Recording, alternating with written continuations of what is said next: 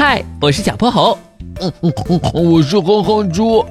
想和我们做好朋友的话，别忘了关注、订阅和五星好评哦。下面故事开始啦。小泼猴妙趣百科电台，追踪太空里的不速之客。小泼猴和哼哼猪驾驶着金斗号，在浩瀚的夜空中高速行驶。他们刚接到玄教授的紧急任务。正在前往太空卫星轨道。嗯 小薄荷，熊教授刚刚说啥来着？奇怪的飞行物？嗯，是 UFO 吗？别瞎猜了，飞行物的影像很清晰，就是一颗不知从哪儿冒出来的人造卫星。那有啥好大惊小怪的？不就一颗卫星吗？你这呆猪，卫星随便进入空间轨道是会出大事的，小心！哼哼猪还没反应过来，金斗号就来了个三百六十度翻滚。啊！差点就撞上太空垃圾了。原来他们已经到了外太空。瞧，那就是太空三号卫星轨道。哼哼猪忙不迭地往舷窗外看去，只见金斗号的下方，上千颗造型各异的人造卫星正乖巧地排着队，绕着蓝色的地球飞行。有监测天气的气象卫星，能提供定位的导航卫星，还有勘测环境的地球资源卫星。咱们得赶紧追踪那个来历不明的家伙。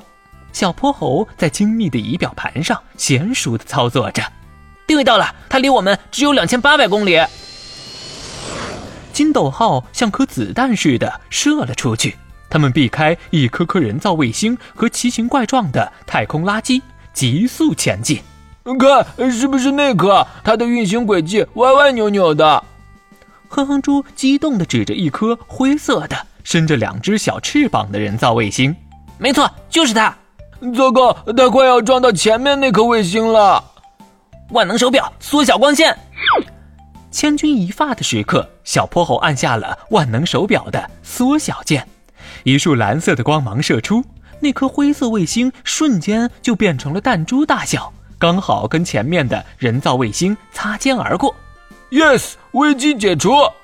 还没呢，我们要把这个不速之客带回实验室。虽然它现在已经缩小了，但以目前的速度，它还是能像高速子弹一样击穿其他卫星。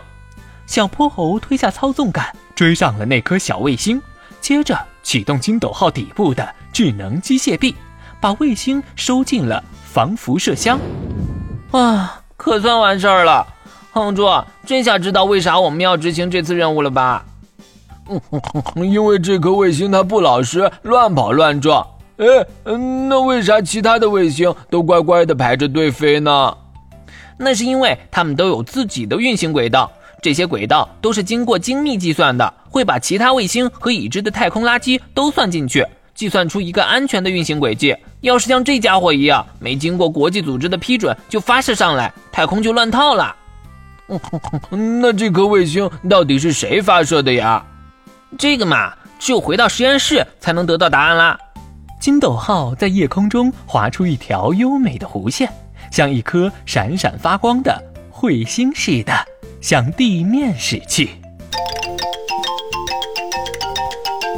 今天的故事讲完啦，记得关注、订阅、五星好评哦。